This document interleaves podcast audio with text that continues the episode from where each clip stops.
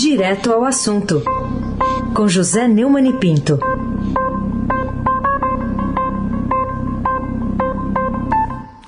Oi, Neumani, bom dia. Bom dia, Heisen Abac, Carolina Ercolim. Dia. Almirante Nelson, e hoje tem pedalinho ou tem navio, hein, Almirante? De partida. é.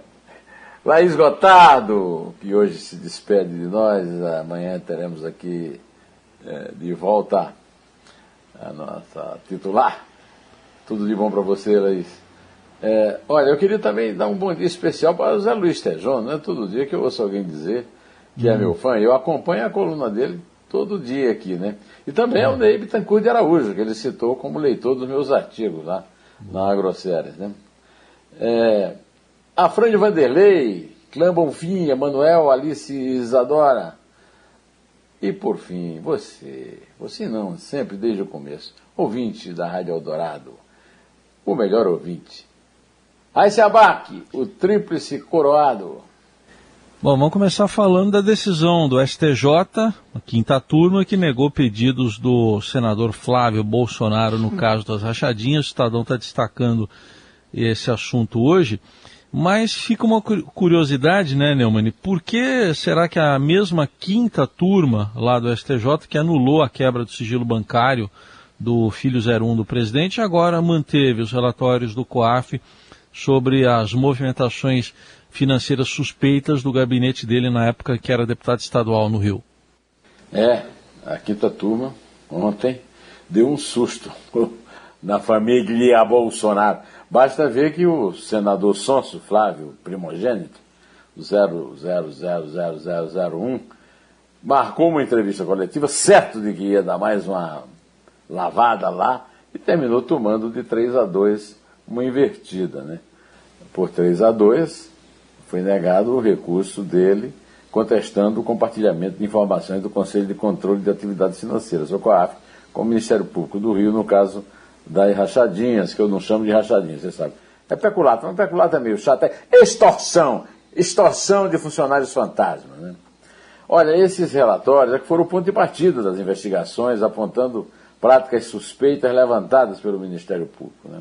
Ah, a quinta turma também negou outro recurso do senador que questionava a competência do, Luiz, do juiz Flávio Itabaiana para cuidar das investigações na primeira instância. Se esse pedido tivesse sido aceito, as decisões tomadas por Itabaiana poderiam ser anuladas, implodidas as investigações.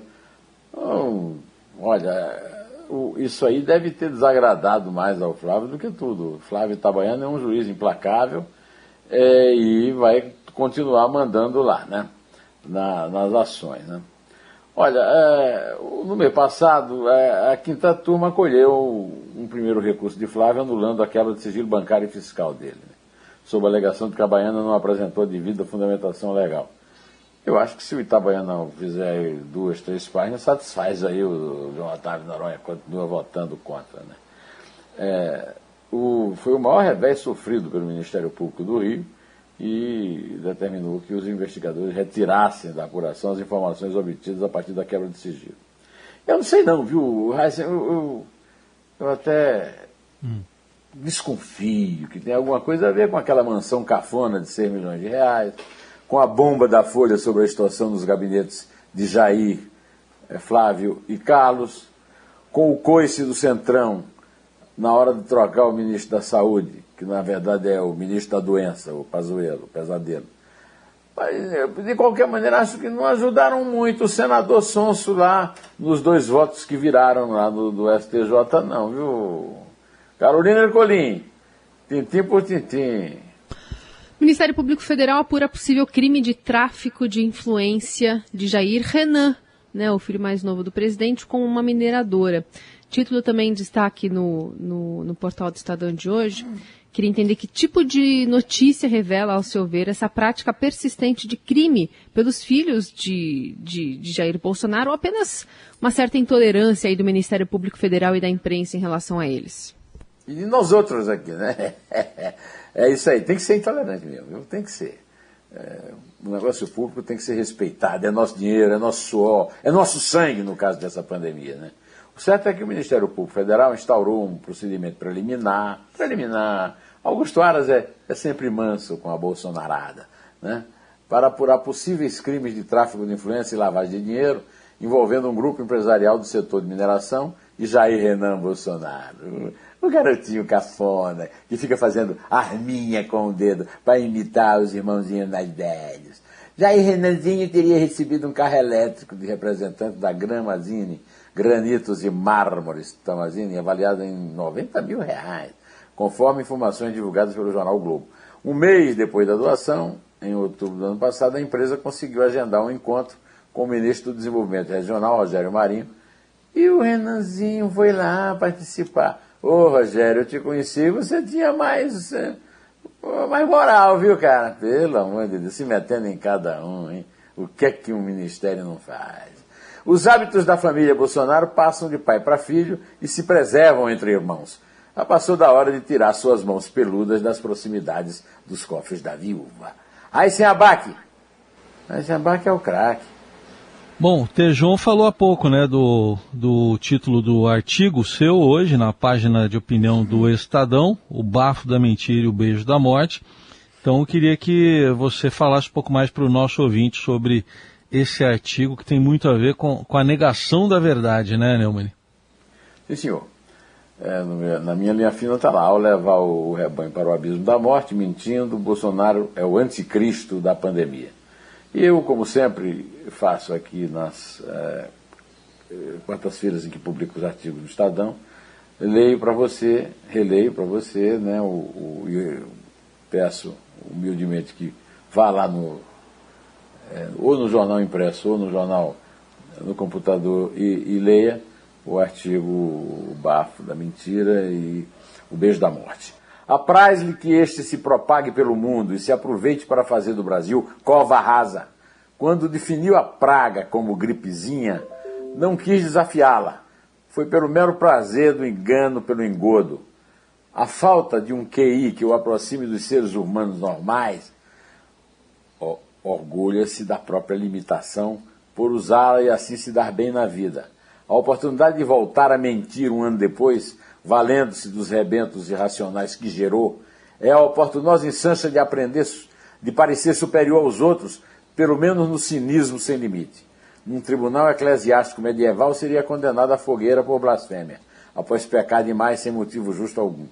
E é o pleno anticristo, o desvio, a mentira e a morte. Só esclareço que, ao contrário das semanas anteriores, é, eu, eu, li um parágrafo que eu achei mais significativo no meio do artigo e não o final, viu? Carolina Colim, tintim por tintim. O, o Detran está te pagando, é, o Detran também está usando tintim por tintim no anúncio, hein? Bem-vindo seja o anúncio. Bem-vindo Bem seja o anúncio. Está tá recebendo aí alguma, não, não. algum royalty? Até porque ele teria que ir para o Pedro Venceslau, não é isso? Pedro Venceslau, o nosso, é. o, nosso, o autor do, do, o autor. do slogan.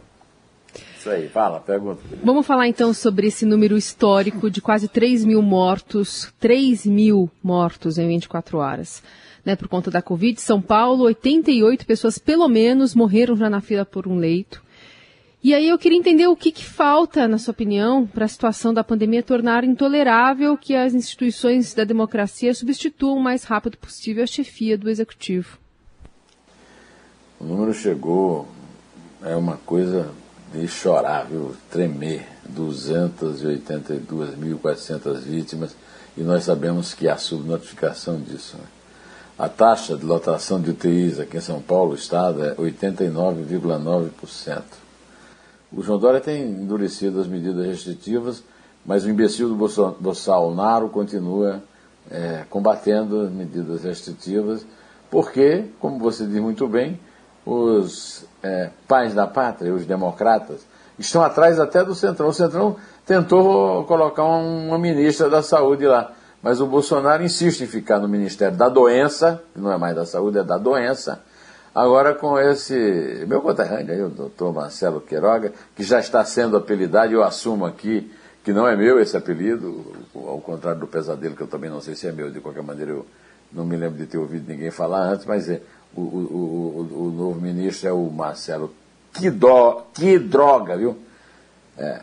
24 estados brasileiros e o Distrito Federal estão com taxa de ocupação de leitos voltados ao atendimento de pacientes acima de, de Covid acima de 80%. 15, a taxa já está de, acima de 90%. Estamos numa situação desesperadora, já passou a hora, da hora, e a indicação de Ludmila Rajar para o lugar ocupado por que droga mostra que iniciativas urgentes para levar o Brasil da praga dos bolsonaros pode ser um caminho mais curto do que o dos democratas probos, da esquerda corrupta e do empresariado cúpido. Do ministro, o subministro, o vice-ministro, não dá para esperar muito, porque quem manda é o superministro da doença, Jair Bolsonaro. Aziabaque, Aziabaque, nós sabemos que você, além de o craque, né? ah, aliás, é uma coisa que combina, né? Craque é. e, e, e, a tríplice coroa. É. Tríplice coroa. Tá bom. Vou, vou andar com as três coroas, então. Mas é, tem alguém que não está com paciência. Não teremos paciência, diz o vice-presidente da Câmara, o deputado Marcelo Ramos, sobre o novo ministro, o Marcelo Queiroga. O que, que você diz dessa análise aí, dessa pouca paciência do, do deputado Marcelo Ramos? Olha, em primeiro lugar, o deputado Marcelo Ramos, eu tenho acompanhado o deputado Marcelo Ramos, ele tem me surpreendido muito positivamente, mesmo sendo do Centrão. Né? O Centrão, como disse o Otávio Guedes é, na Globo News, eu, quando eu roubo aqui, eu, eu fiz, por exemplo, com, com o Pedro com o Pedro o Venceslau. Eu confesso, é, olha, o, o, Otávio Guedes disse que o Bolsonaro, o Ossalnaro, evitou a primeira proposição republicana da história do Centrão. Isso vem lá da, do governo Fernando Henrique, mas foi consagrado mesmo pelo Eduardo Cunha. O Eduardo Cunha é o famoso caranguejo. E o Arthur Lira, que é o sub-Eduardo Cunha, propôs a doutora Priscila e mostrou ter grande caráter. Agora, o, o, o, o, Marcelo que droga já falou que quem manda lá é o Bolsonaro mesmo. E o editorial do Estadão é, registrou isso de forma brilhante hoje na página de opinião do jornal. Não teremos paciência com ele. O que droga, disse o Marcelo Ramos. É acertar ou acertar? Disse ao Estadão. É, mais cedo, ele escreveu em sua conta no Twitter que a situação do país não permite que o ministro da Saúde tenha tempo para aprender a ser ministro. As respostas terão que ser rápidas e efetivas. Olha, a impaciência do deputado parece alastrar-se pelo país todo. Só que precisa partir do pressuposto de que não existe Ministério da Saúde, mas da doença. E que o Bolsonaro continua, como sempre foi, o ministro real, que já está nomeando, é, já está fazendo a terceira troca, é o quarto ministro durante a, a pior pandemia da história do Brasil, segundo registrou hoje, sim, Carolina, a própria Fiocruz, né, a presidente da Fiocruz, que é uma socióloga, ela registrou isso, que é a pior da história. Agora, eu quero lembrar que o Bolsonaro ele é tão mau caráter que, apesar de ficar elogiando aí o pesadelo, ele o tratou como o bode expiatório, o cordeiro da, da, do sacrifício, né? E fritou. E agora está servindo bode frito ao Brasil, né? Eu adoro bode frito, mas não esse tipo de bode, viu? Carolina Ercolim, tintim por tintim. Falemos também sobre é, como o Frederico Trajano, que é o presidente do Magazine Luiza, está encontrando formas ali de, de mensurar a trágica situação do Brasil, sendo que vacina é a única solução e ele está pessimista. O que, que, justifica essa postura crítica do empresário que conversou com o Estadão, né, é, nessa atual situação da pandemia e, consequentemente, da recessão econômica? É saúde a entrada do, do Frederico Trajano a, ao time dos realistas. Né? É, realmente a, a, situação é desesperadora e o empresariado está devendo. As lideranças. Paulo Scaff, que vergonha o Paulo Scaff na presidência da, Uh, e todos os outros, todos os líderes empresariais, todos puxando o saco do governo para pegar algum, né? E agora aparece na, no Estadão a entrevista do Federico Trajano, do, do grupo lá do Magazine Marisa, Marisa que, dizendo que o erro na questão sanitária foi grave. O Brasil é um dos piores no combate ao novo coronavírus no mundo. Não é, fosse a pandemia, 2020 e 2021 poderiam ser espetaculares para a economia por causa dos juros baixos e das mudanças feitas nos últimos quatro anos em pilares importantes como a Previdência, a questão trabalhista e o teto de gastos. Agora, ele não é otimista por um motivo muito simples. A vacinação brasileira também é das piores do mundo. Eu ainda fico lendo babaca de bolsonarista é, em tudo que é lugar. Não, o Brasil não sei o que lugar. O Brasil é o quinquagésimo lugar no mundo em vacinação é, proporcional. E como o, o, o Federico Trajano, é simplesmente impossível que o Brasil decole por causa da, de duas coisas, da, da, da infestação do novo coronavírus, que é o coronel vírus que o capitão sem noção segue, e a incompetência na vacinação, num dos países que sempre vacinou da forma mais competente do mundo e está preparado para isso. Só precisamos nos livrar de Jair Bolsonaro, porque ele é um empecilho, ele é o nosso caminho para o abismo, para o despenhadeiro. É, Carolina, pode contar, por favor. É três. É dois. É um. Em pé.